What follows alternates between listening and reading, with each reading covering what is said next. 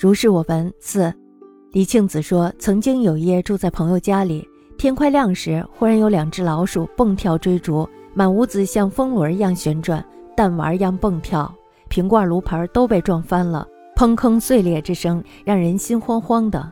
过了很长一段时间，一只老鼠跳起来几尺高，又落在了地上，再跳起来，再倒下，才将死。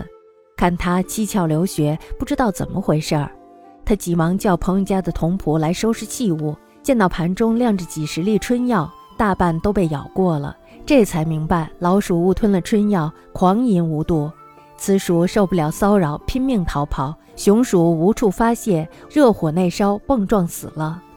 朋友出来一看，又惊又笑，随后惊恐地说：“哎呀，居然会是这样呀！我知道厉害了。”他把藏着的药全都倒进了水里，爆裂的药加以提炼，药力很猛，毒性也大。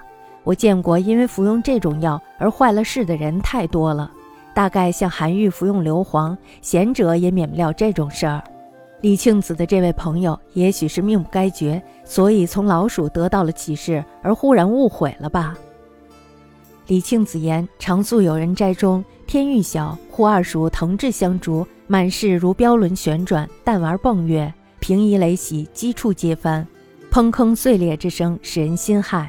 久之，一鼠涌起数尺，复坠于地，再涌再扑，乃僵，使之七窍皆流血，莫测其故。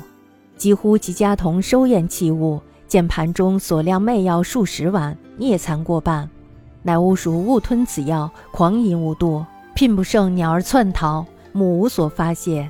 运热内烦以避也。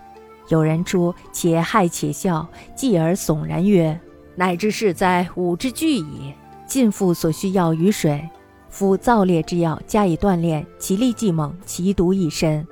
吾见败事者多矣，盖退之硫磺，贤者不免。庆子此友，待数不应尽，故见于熟而忽误于。